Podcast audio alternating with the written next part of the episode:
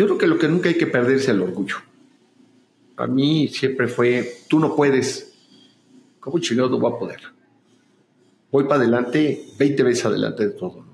Horas de trabajo, horas de esfuerzo, mm, ver qué se podía mejorar, involucrarte con todas las áreas del, del hotel, mucho más con el servicio, ¿no? Con la gente que atiende a la gente pues, que atengan, atendámosla de maravilla, ¿no? que la gente salga muy contenta porque esa es la mejor publicidad, uno sale feliz, sale lleno y sale encantado de esto. ¿no? Él es Pancho Bernot, el director de Las Mañanitas, este icónico restaurante en Cuernavaca, Morelos, donde seguramente algunos de ustedes han tenido la posibilidad de probar alguno de sus platillos tan espectaculares un icónico episodio donde Pancho nos narra eh, unos hacks de vida que nos sirven a todos.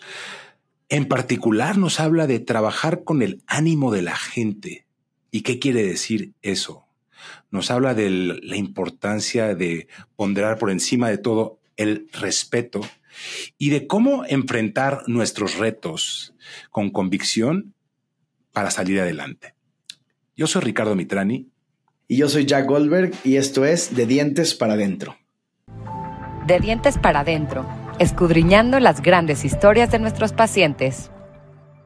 El día de hoy tenemos el enorme placer de entrevistar a nuestro muy querido amigo y paciente Pancho Bernot. La gente lo conoce como el director de las Mañanitas, este icónico restaurante en Cuernavaca, este hotel en Cuernavaca. Pero Pancho es mucho más que eso. Es un empresario consumado cuya trayectoria es digna de revisarse y de aprender de ella. Panchito, bienvenido el día de hoy con nosotros. Oye, un fuerte abrazo a todo tu auditorio, Richie, Jack. Gracias por la invitación, gracias por esa magnífica presentación. Luego uno cree que no es digno de esta linda presentación, pero muchísimas gracias. Bienvenido, Pancho. Es un placer tenerte con nosotros y claro que te mereces todos esos reconocimientos. Sabemos los que te conocemos lo humilde que eres y, cómo te caracteriza, pero eres un, maestro de la hospitalidad y, tienes muchísimas habilidades que queremos hoy compartir con la gente que nos está escuchando. Y quisiéramos empezar por preguntarte y que nos cuentes la historia de por qué las mañanitas, por qué ese nombre y cómo llegas tú a las mañanitas. Las mañanitas empieza en una canción esta canción, un inglés bajó de un avión, escucha la canción, le encantó. Y llega a Cuernavaca y pone la casa de las mañanitas. Mi suegro, que era un americano, llega a Cuernavaca, renta una villa y le pone la casa de las mañanitas.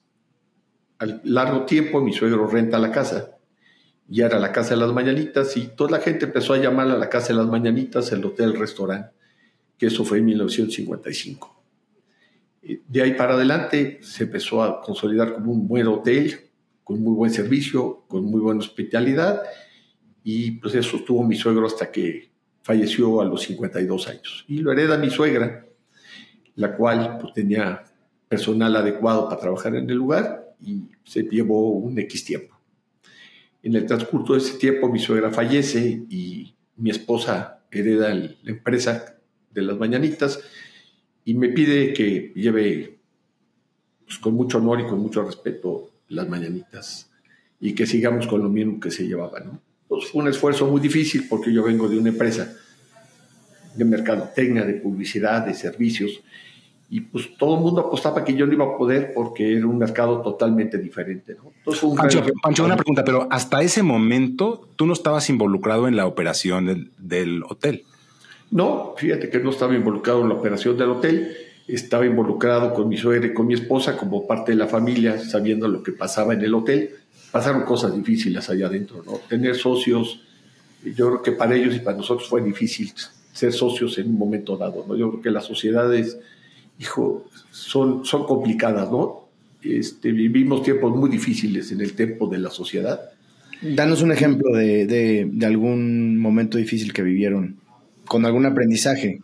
Pues mira, el aprendizaje más feo es que siempre tratan de denigrarte, ¿no? No faltaba que en algún momento yo, en la fórmula de buscar negocios, este, pues traté de vender cosas al ejército y me decían, mira Khashoggi, le decían a mi suegra, ¿no? Y mi suegra llegaba y me regañaba y me decía, pues, ¿cómo vendes eso, no? Eres parte de la burla de la familia, ¿no? Entonces el denigrarte siempre era parte de lo que la familia del otro lado hacía con uno. siempre denigrante. es una falta de respeto, fundamentalmente, ¿no? Totalmente. Fíjate que la gente, la única forma de poder hacer algo en contra de alguien es denigrarlo, ¿no? De cosas que no son reales y minimizar lo, que uno puede hacer, ¿no? Yo creo que era un trabajo muy digno. Vender cosas a las Fuerzas Armadas, pues no pasaba nada, ¿no? Porque todo el mundo lo hace y no había nada fuera de lo común que se pudiera hacer, ¿no? Pero lo usaban en tu contra. Entonces fueron de las cosas que sí, sí me dolieron mucho en el tiempo de, de lo que estuve con mi familia política. A ver, entonces, Pancho, tú te incorporas a la, a la operación y en ese momento es que empieza la animadversión con los socios o ya venía desde antes? Desde el día que me casé. Yo el día que me casé le dije al, al, tío, dije, oye, yo voy a hablar con la señora, decirle que me caso. Este, te pido que no lo comentes, ¿no? Y lo que hizo a, a los 20 minutos fue y le dijo, oiga, señora, se casa con su hija, este muchacho, ¿no? Entonces dice, se empieza la, la versión, le dice, oye, pues la noticia la quiero dar yo, yo soy el que debo de decirla, ¿no? Entonces desde el principio empezó ese, ese, esa agresión, este, tal vez no verbal, pero sí de agresión, de brincar todo lo que tú pedías, ¿no? Que era privacidad. Y de ahí te, te lleva, después de que fallecen eh, tus suegros, eh, ¿cómo empieza ese proceso en donde Pancho se encarga de la operación y, y cuéntanos cómo llevas eh, al siguiente nivel a las mañanitas? Fue un tema muy complicado porque el proceso de sacar un socio pues no es un tema fácil, ¿no? Fue un litigio muy, muy, muy, muy, muy desgastante. Un litigio de tres años, donde mi suegra en esos tres años falleció. Fue un proceso que yo sí creo que tenía algo malo y con sentir esta angustia de lo que estaba sucediendo, pues pasó lo que pasó. ¿Qué pasaba conmigo? Pues cosas fáciles. La gente cree que como no te has dedicado a hacer del 100% de la hotelería, no ibas a funcionar. Y me pregunta una gente, oye, ¿qué vas a hacer con el hotel? Si no sabes hacer nada de hotelería, digo, pues no sé, pero hay que echarle mucho, muchas ganas. Hay que ir al 100% el servicio, la calidad, la atención. Hay que abrazar a la gente, hay que quererla, hay que estar con ellos y escucharlos, ¿no? ¿Qué edad tenías tú, Pancho, cuando pasa esto? Fue hace 23 años, yo tenía 47 años. Creo que esto vale la pena, vale la pena que hagamos la reflexión para compartirla con el público. A los 47 años, eh, Pancho entra a este eh, hotel. Nuevo mundo. Nuevo mundo, con esta amenaza, esta gente a su alrededor que dice, tú no vas a poder hacerlo. Sí. Eh, y es una invitación patente para que todos pensemos en cómo se enfrenta Pancho en ese momento a ese reto y cómo sale adelante. ¿Sabes qué pasa, Richie? Que yo creo que todo se te viene encima, ¿no? Se te viene encima desde el pensar que soy el yerno que se va a robar todo y va a dejar a la, a la hija sin nada, ¿no? Ese es uno de los, fue uno de los primeros sentimientos, ¿no? El segundo, que no ibas a poder, ¿no? Y todo fue un reto muy feo porque los negocios siempre están complicados, los negocios no son fáciles y era muy fácil un fracaso. Yo quisiera platicar un ejemplo de lo que entro al negocio y me encuentro, ¿no? Entro a un negocio donde el pasivo laboral era gigante, no tenemos ningún expediente de los, de los 300 empleados que teníamos y el negocio podía haber perdido en cualquier momento. Entonces yo hacía una reflexión con la gente, ¿no? Si se hubiera perdido el negocio, ¿qué hubiera pasado? Ya ven, no pudo. Nuevo, tonto, no sabía, dedicaba a otra cosa, ¿no? Él sí pudo, pues era muy fácil, pues era un negocio con marca de 43 años, ¿no? Entonces las cosas fáciles parecen fáciles, pero no son fáciles. La verdad, las cosas son muy complicadas y tiene uno mucho que perder y poco que ganar, ¿no? Porque el crédito se lo llevan los pasados, los que hicieron el negocio, los que creyeron el negocio y lo hicieron, ¿no? Cuando uno llega al rescate, pues todas las adversidades, aunque se platiquen, pues no, las, no se toman en cuenta. Y durante estos momentos difíciles para ti, sobre todo emocionalmente y personalmente, ¿qué, te decías a ti mismo, Pancho, para salir adelante y, de dónde sacabas fuerza para, para lograr lo que, lo que estabas buscando, tus objetivos? Yo creo que lo que nunca hay que perder es el orgullo. A mí siempre fue, tú no puedes, ¿cómo chingado no voy a poder? Voy para adelante, 20 veces adelante de todo. Horas de trabajo, horas de esfuerzo, mm, ver qué se podía mejorar involucrarte con todas las áreas del, hotel, mucho más con el servicio, ¿no? Con la gente que atiende a la gente, pues que atengan, atendámosla de maravilla, ¿no? Que la gente salga muy contenta porque esa es la mejor publicidad, uno sale feliz, sale lleno y sale encantado de esto, ¿no? Entonces el, mayor reto para mí fue, tú no puedes. Y cuando ese reto me lo pusieron enfrente, dije, pues voy a demostrar que va a hacer eso y mucho mejor, ¿no? Entonces, ese fue mi gran reto. Oye, Panchito, te, oigo escuchando y me, encanta esto que te pregunta Jack. Em, parecería como que de un inicio tú decías, es que haga lo que haga, voy a ser juzgado. Claro. Si el negocio no le va bien, sería juzgado porque no fui capaz de levantarlo. Pero si le va bien, sería juzgado porque ya estaba de pechito. Entonces, ahí está el componente de lo que dicen, vamos a llamarles a los demás. y sin embargo, tú dices, cuando te preguntas, ya dices, ¿cómo chingados no voy a poder si yo puedo? Entonces, ese, diálogo interno donde tú consigues pues, poner a un lado esos los demás y dices, a ver, voy con la convicción de que esto sí o sí sale adelante. Y a partir de ahí quiero preguntarte entonces, ¿cómo comparas las mañanitas de antes de la era de Pancho con las mañanitas ya habiendo entrado Pancho? Porque creo que ahí hay un importante antes y después. Sí, mire, el antes fue una maravilla, era un México único, un México que aceptaba muchas cosas, que había poca competencia, que había poco mercadotecnia y publicidad. Mañanita se creó sin publicidad, era de boca en boca, era parte de lo de mi suegro. Y mucho de lo que tenemos que hacer hoy es cambiar la filosofía del negocio. cambiar la filosofía de un negocio que lleva 70 años, pues no es fácil, porque hay muchas cosas arraigadas, ¿no? Hay muchas políticas que tenemos que cambiarlas, genera esto puede ser un fracaso. Y eso te hace tomar riesgos y tomar decisiones que van en contra de uno, pero la idea es ver un mejor mañanitas, un mejor negocio, un negocio que dé un ejemplo a todo el mundo afuera.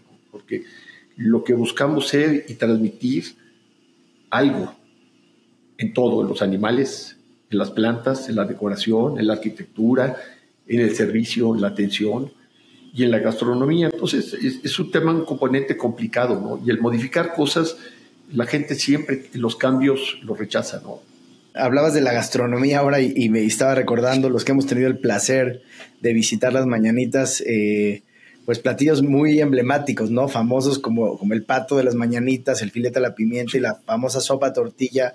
¿Cómo, ¿Cómo ha sido eh, evolucionando la parte gastronómica y a nivel de menú desde que tú tomaste las riendas de, las mañanitas? Fíjate que es una parte bien importante, ¿no? Yo no soy un buen catador de alimentos, yo como muy sano, como muy, muy ligero, este, pero lo único que hay que hacer es dar la mejor calidad en el producto. Yo creo que alguien que cocina con el mejor producto y con mucho amor, las cosas salen excelentes, ¿no? No quiero decir que antes no se hacía con ese entusiasmo, pero sí trabajé mucho para poder buscar la excelencia, ¿no? Buscar un filete 100% Angus certificado. Hoy no nos regresa ninguno, ¿no? No tenemos ninguna devolución de carne porque son certificados y son carne lo mejor que se puede conseguir. Hay tantas cosas que nos encantaría preguntarte justo a partir de, esto que comentas y la pregunta de Jack. Me quedo por un momento con la sopa de tortilla que es tan famosa y, recuerdo una anécdota que nos contaste eh, hace años aquí en el consultorio que a mí me llamó mucho la atención y que habla mucho de, em, digamos, un referente que tienes que te hace entender eh, frente a qué cliente estás. Y no sé si recuerdas esta anécdota que me decías que invariablemente la sopa de tortilla te la chulean. Dices, no puede ser lo buena que está la sopa. Y, que, y que alguna vez llegó un cliente y dijo, esta sopa de tortilla está pésima. Y me acuerdo que me dijiste algo que cambió completamente mi, forma de entender el servicio al cliente o en nuestro caso el servicio al paciente. ¿Te acuerdas qué me dijiste esa vez? Sí, claro, Richie. Fíjate que fue un tema con mi esposa porque las cosas, el tema es transmitirlo, ¿no? Tenemos un chat de todo el hotel con críticas buenas y malas. Y a mi esposa le llegó la crítica que la sopa de tortilla estaba mala por un, por un comensal, ¿no? Y me preguntan, oye, ¿cómo que una sopa está mala? ¿no? Dije, mira, puede ser que hayamos vendido 120 sopas y una estuviera mala. Se prepara casi todo igual, el producto es casi siempre. Y le digo, Rebe, yo creo que tenemos dos problemas en la vida, ¿no? Debemos trabajar con el ánimo que tiene la gente o la sensibilidad que trae en el día, ¿no? A mí no me sabe una comida buena cuando acaba de fallecer mi mamá. Sea la mejor comida y la que más me gusta en mi vida, ¿no? Tenemos un insabor en la, boca, ¿no? Y le pedí a esta gente, le dije, le podemos dar otra cosa, porque este, tal vez no sea de su agrado esto y el otro, pues pruebe otra cosa, ¿no? Para ver si el sabor de su boca le cambia, ¿no? Y el tema es ir al servicio y trabajar con la gente con el estado de ánimo que tenga, ¿no? Hemos hablado de que tú eres el maestro de la hospitalidad y, uno de los eh, valores que trajiste tú a las mañanitas fue justamente eh, la atención a la hospitalidad. ¿Cuáles dirías que son las tres recomendaciones que podrías dar a la audiencia que nos está escuchando que eh, estamos en un mundo de hospitalidad? Porque al final, pues un consultorio dental, un consultorio médico, obviamente un restaurante, un gimnasio, eh, una empresa de marketing, siempre eh, va relacionada con hospitalidad. Entonces, siendo el maestro, ¿cuáles son las tres recomendaciones o tips que nos darías a los que están escuchando? Mira, a mí la que más me gusta es siempre abrazar a la gente cuando llega y hacerla sentir que lo conoces desde hace mucho tiempo, ¿no? Eso, hijo, te abre la puerta. Este, si uno la gente viene de mal humor, este, ya se siente muy pegado a ti, ¿no? Yo casi abrazo a todos y les doy beso a todos porque creo que es la forma de romper el hielo con cualquier gente, ¿no? La segunda es siempre el respeto, respetar a la gente lo que quiera, lo que guste, ¿no? Tratar de darles gusto en lo que se pueda, cosas que salen de las manos de uno, ¿no? Y lo otro, ser franco, lo que puedes y lo que no puedes hacer, ¿no? Y eso, la confianza, la gente sale sintiéndote su hermano, ¿no? Si tienes franqueza, si tienes amistad, si tienes cariño, no falta nada más que poderle dar a la gente, ¿no? Panchito, esto que dices, obedeciendo esta eh, línea que te hace Jack de las tres recomendaciones y yendo atrás con esto que decías, tener la capacidad de sentir el ánimo de la gente, parecería como que tienes tú un escáner, un calibrador, que dices, a ver, estoy vibrando a la persona y en función de cómo, cómo vibro a la persona es la forma en la que en la que entonces me conduzco. Y como Jack bien dice, o sea, nosotros cada que te recibimos te vemos como ese, ese maestro de la hospitalidad porque nos cuentas unas cosas y porque también vemos cómo llegas aquí y de inmediato todo el mundo se vuelca a tu alrededor porque tienes esa energía, porque tienes esa buena vibra, porque tienes esa luz. Pero yo quiero un poquito más a fondo. Algo que digas, mm, ¿cómo consigo captar de inmediato que alguien no viene de buenas? ¿Qué les ves? El, body language, el, lenguaje corporal, ¿qué, vibras? Fíjate, Richie, que es una pregunta bien interesante. Yo creo que lo trae uno en el sentido común de lo que percibe diario por haber visto tanta gente en el transcurso de tantos tiempos, ¿no? Yo creo que es algo que difícil de poderlo explicar, ¿no? Si pudiera explicarlo en pocas palabras es la forma de caminar, de verte y de vibrar frente a ti. Eso pues no tiene ninguna resolución o un ejemplo para poder decir es tal punto, ¿no? Pero tú sabes cuando la gente viene de buenas o viene de malas, ¿no? Si quieres verlo. Hay gente que no quiere ver nada en la vida. Entonces no ves nada. Cierra tus ojos y no ves nada. ¿Por qué lo cerras? Porque no quieres ver nada, ¿no?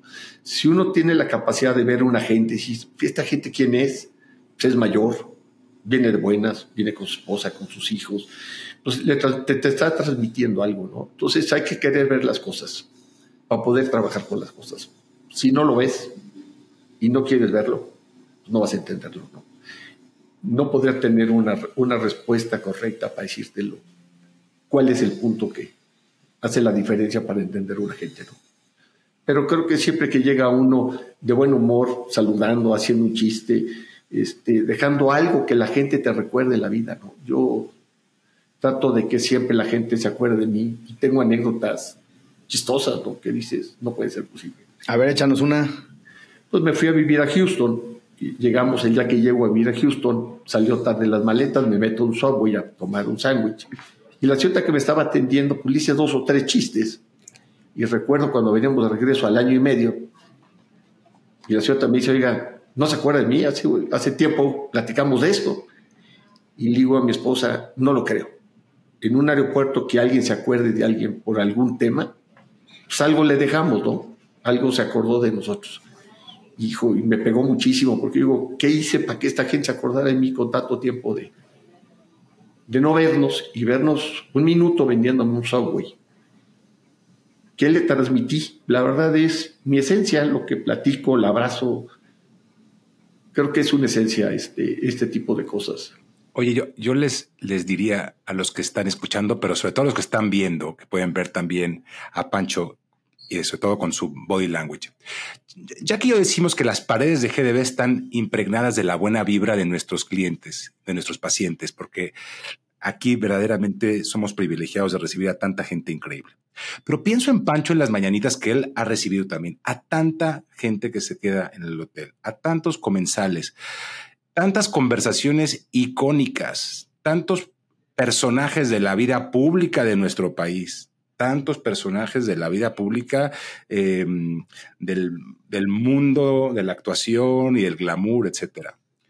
Eh, tienes un libro maravilloso, este que de hecho te imprime, te acaba de imprimir otro paciente muy querido nuestro, donde este, hay unas imágenes preciosas de las mañitas, pero yo pienso en un libro que podría escribir Pancho de las anécdotas que vibró de esas historias que se cuentan en la mesa, en el restaurante de las mañanitas. Obviamente sin decirnos nombres, eh, sin echar de cabeza a nadie, pero me imagino que tú lo has escuchado todo. A ver, cuéntanos alguna cosita que puedas compartir que digas, wow, esta conversación neta me cambió la vida.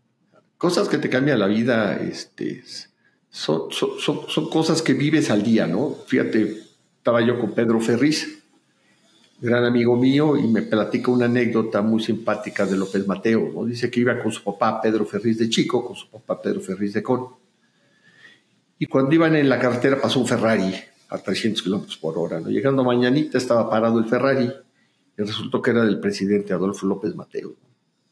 Y le dice don Pedro Ferriz, oiga, señor presidente, venga más despacio porque usted es la base del país y esto nos puede costar dejarnos un país más complicado si usted fallece de esta forma, ¿no?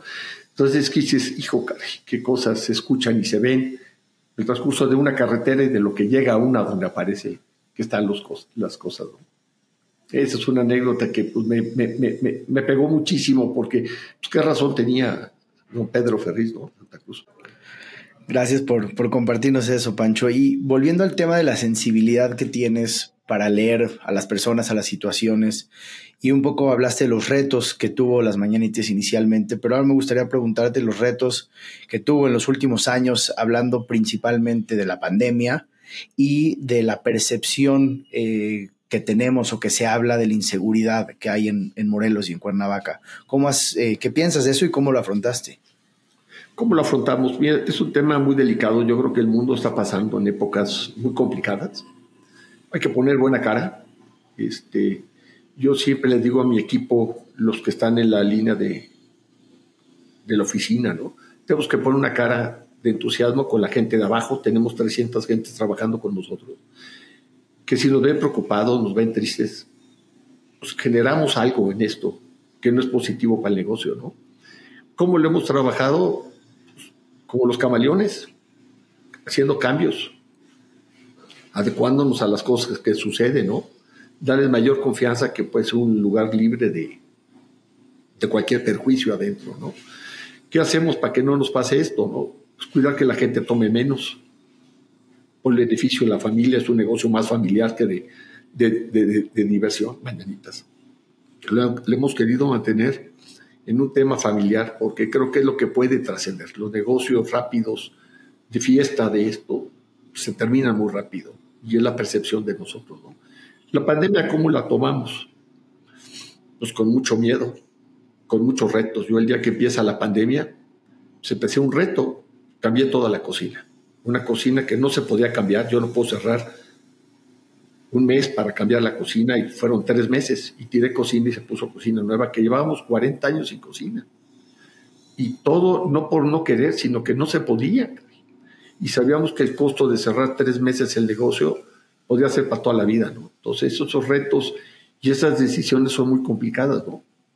Y mi equipo caminó al 100% de la pandemia, Es decir, aprovechaste la pandemia para hacer esto y, nos encantaría preguntarte, em, sabemos que Las Mañanitas es parte de esta muy exclusiva cadena Ralé Chateau, eh, donde, donde hay pocos eh, icónicos sitios que son partes de esta cadena. Platícanos un poco del, proceso de incorporación, lo complicado que es y qué representa para ti ser parte de Relais Chateau. Mira, eh, eh, Relais Chateau es una cadena que tú no puedes ir a buscarlo, ellos van y según recomendaciones de los clientes, mandan a Relais Chateau y dicen, oigan, ese hotel merece ser Relais Chateau. Este, fuimos invitados en 1990 a ser parte de Relais Chateau. Somos parte de Relais Chateau hace 33 años. Yo creo que en el mundo somos de los hoteles con mayor antigüedad perteneciendo a la cadena Relais Chateau. ¿Qué es la cadena Relais Chateau? Pues tiene una serie de estándares que primero tienen que ser todos diferentes. Al hotel que vas no es igual que el otro. No buscamos ser homogéneos el uno con el otro, no somos un hotel de cadena, ¿no? Eso es bien importante. Segundo, lo, que más se busca es la hospitalidad, es que el cliente salga encantado de, de estar en el lugar, que sea un lugar pacífico, que te dé paz, que te dé unidad, y tener un alimento considerado en cada lugar. ¿Qué significa esto? Que nosotros llevamos todos los premios ganados en todas las cinco categorías, nada más cuatro. ¿Por qué cuatro? Porque el alimento no le hemos ganado. Porque yo no puedo dejar de, servir unos hígados cebollados, ni unos sesos en mantequilla negra, ni unos escamoles, ni unos gusanos de maguey. Lo cual en Francia, en Inglaterra, esos alimentos no son en la categoría de los más finos alimentos. ¿no? Y en México tenemos que tener eso porque es parte de nuestra esencia, no podemos quitarlo. Entonces creo que va a ser uno de los trofeos que nos vamos a carecer porque nos falta un poquito más de tener interacción con todos los países, que este es un magnífico alimento, ¿no? Ahora, quisiera compartir con nuestro querido público algo que, que es muy único de, Panchito. Y de hecho, me lo comentó hace rato. Dice, yo, Richie, me duermo a las nueve, nueve y media de la noche y me despierto a las ocho de la mañana descansado. Eh, para mí escuchar esto es una locura. Ya que yo tengo muchas conversiones de sueño, él está con toda la tecnología encima, aplicando todos los consejos de, nuestra querida paciente y amiga Elisa Sacal, que estuvo en el podcast. Eh, yo no consigo bajar todos esos hacks, pero Pancho, sin tomar en cuenta esos hacks, este, duerme de nueve y media a ocho de la mañana y duerme tranquilo, pesar de que existen tantos retos y que toma tantos retos. ¿Cómo consigue Pancho esa tranquilidad que es tan única y tan especial? Si nos pudieras compartir eh, esta parte de ti, creo que también sería valiosísima. Yo creo que todo lo que haces en el día es bien importante. ¿Qué es importante? Comer bien, estar sano, hacer ejercicio, mantener tu mente trabajando ocupada. Hay que ponerse retos en el día y hay que tratar de lograrlos. Cuando los logras, te da una felicidad y cuando no puedes, dices, mañana los hago. Y irte a la cama con un sentimiento de que has hecho las cosas bien, yo creo que es lo que me hace tomar nueve horas, diez horas al día, en la noche, donde realmente sí descanso. Yo soy afortunado, muchos amigos me dicen, oye, ¿qué tomas para dormir? Nada, Nunca he tomado nada. Incluyendo alcohol. Comparte eso, por favor. Sí, yo, yo creo que sí, que, que crecí de los ambientes más tóxicos en las discotecas. Porque de joven trabajaba en ellas, pero nunca tomé, nunca fumé. Y sí he un amante del deporte porque creo que es la mejor forma de mantener cuerpo, alma y espíritu juntos. Y, y, trato de hacerlo diario, ¿no? Que como todos siempre tenemos un dolor de algo pues hay que hacer un poco por lo menos al día, porque eso te, te llena la noche de poder descansar y tomar buenas decisiones. El deporte yo creo que es de lo más importante de la vida, ¿no? Pues gracias por compartirnos estos tan valiosos eh, recomendaciones, Pancho. ¿Y dónde ves hoy a las mañanitas 2023 con la situación del país, con la situación del Estado, de la ciudad y pues digamos que con la pandemia un poco en el, en el retrovisor o en el pasado? Eh, dónde ves hoy a las mañanitas y dónde la quieres ver en unos 10, 15 años. Mira, este, los tiempos tuvieron difíciles desde que tomé mañanitas porque había muchos pasivos, había muchos problemas internos, había mucho que mejorar. De un negocio viejo hay que hacer muchas cosas.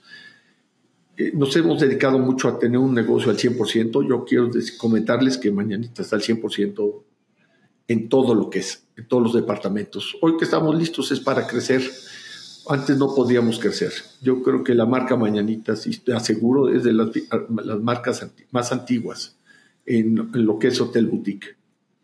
Este, la filosofía que trajo mi suegro de, Francia sobre los pequeños hoteles manejados por los dueños, somos de los más viejos y es la marca mayor reconocida, yo creo que en el mundo, de un hotel boutique. ¿Qué tenemos que hacer? Pues implementar esto. Me acompañan mis tres hijos este, en el proceso de crecimiento. Ayer mi hijo se, se graduó del IPADE, hizo su maestría. Estoy muy orgulloso de que ya acabé con mis hijos en el tema de estudiantil. Hoy nos toca demostrar que podemos trabajar y podemos generar no riqueza, sino bienestar, ¿no? Yo siempre le digo a mis hijos, ¿no? Crezcamos con un gran equipo, demos trabajo, generemos actitud y luego caerá más dinero, caerá lo que debe ser y, y seguir, seguir creciendo y generando trabajo y buena disposición y buena educación a los empleados. Creo que eso es lo más importante. Qué bonita forma de, diferenciar eso que hablabas de riqueza y de bienestar, porque es algo que hemos hablado mucho en este espacio, ¿no? El concepto de, abundancia o de, de querer eh, acumular más y este concepto que nos regalas el día de hoy y que seguramente nuestra audiencia también comparte el tema de generar bienestar, eh, bienestar hacia nuestra gente, hacia nuestros equipos, eh, poder acompañarlos con educación, con darles una mejor calidad de vida y eventualmente pues eso va a retribuir y va a regresar a las personas que están dirigiendo empresas, siendo dueños, tomando decisiones importantes, pero siempre desde un espacio de amor y de acompañamiento a esta gente que, que hace que nuestros equipos y nuestros lugares sean tan especiales. Y aquí en Grupo Dental Bosques no podemos estar más agradecidos del excelente equipo que tenemos. Tenemos un equipo de gente que, pues tú lo has eh, vibrado, Pancho, y has sentido un equipo de gente que, que trabaja todos los días de la mano con, con, Ricardo y conmigo para lograr dar la mejor experiencia a nuestros pacientes. Y es por eso que nos sentimos tan identificados contigo, porque tú das experiencia a tus comensales, nosotros damos experiencia a nuestros pacientes y es muy parecido. Sí, yo creo que la forma de que la gente se vaya feliz de donde estamos, y hacerlo sentir parte de nosotros es lo más importante. Yo te puedo decir que lo que más trabajo es en recursos humanos en el negocio. El director de recursos humanos tiene la obligación de diario mandarme una información de quién está enfermo, qué pasó, cómo están sus papás. Y yo personalmente me comunico con cada uno. ¿no? 300 empleados. 300 empleados y 500 con la empresa de publicidad de mercado técnico. Como con todos, todos los días tenemos un comedor de empleados donde como con ellos, donde trato de educar en formas y en cosas. Una forma de educar es no me dejen comida en los platos, sírvanse las veces que quieran. Y yo creo que tenemos muchas cosas que tenemos que transmitir a, los colaboradores y la esencia que uno puede tener hay que compartirla, si no, no funciona. Y no creo que sea cosa más bonita que un jefe, porque no soy patrón, un jefe este, transmita a sus empleados saber cómo están sus hijos, si le dio enfermedad, en qué los podemos ayudar. Creo que eso es lo que nos ha hecho una gran familia todo Mañanitas. Panchito querido, en este espacio reducido de tiempo nos has dado una semblanza de, y voy a usar la palabra sabiduría, eh, que te caracteriza tanto. Eh, eres un ser de luz, como te lo he dicho siempre, eh, una persona bien vibrosa, que siempre se muestra de manera auténtica y genuina, amorosa con toda la gente que te rodea y, consigues eso, consigues que todos los demás también eh, tengamos un mejor día por el simple hecho de que te cruce nuestro camino. Te agradecemos tanto que nos compartas eh, algunas de tus reflexiones. Eh, es un privilegio atenderte a ti, a Rebe y escuchar tus historias. Y estaremos eh, muy pronto visitándote en esa tan, tan planeada visita de estar con, con ustedes en las mañanitas. Eh, porque desde luego es uno de los lugares y sigue siendo uno de los lugares más icónicos para ir a visitar en nuestro país. Panchito querido, muchísimas gracias. Qué placer tenerte por acá el día de hoy. Gracias, Ricardo. Gracias, este, Jack. Una recomendación como último. Hay que chingarle. La vida es muy bonita, es muy corta. Hay que disfrutar a, los, a las gentes que están cerca de nosotros. Gracias, Pancho, y pues me uno a al agradecimiento y a la felicitación de Ricardo. Gracias por compartir este espacio tan, de una forma tan humilde y tan vulnerable y, dejarnos con tantos aprendizajes. Gracias a toda la gente que nos escucha. Eh, esto es para ustedes. Y recuerden que si algo de esta entrevista les resonó y alguna reflexión de Pancho les eh, sirvió de algo, compártanla para que su mensaje pueda llegar a más personas. Y recuerden que esto es de dientes para adentro y cada lunes sacamos un episodio nuevo. Muchísimas gracias. Hasta la próxima. De dientes para adentro, escudriñando las grandes historias de nuestros pacientes.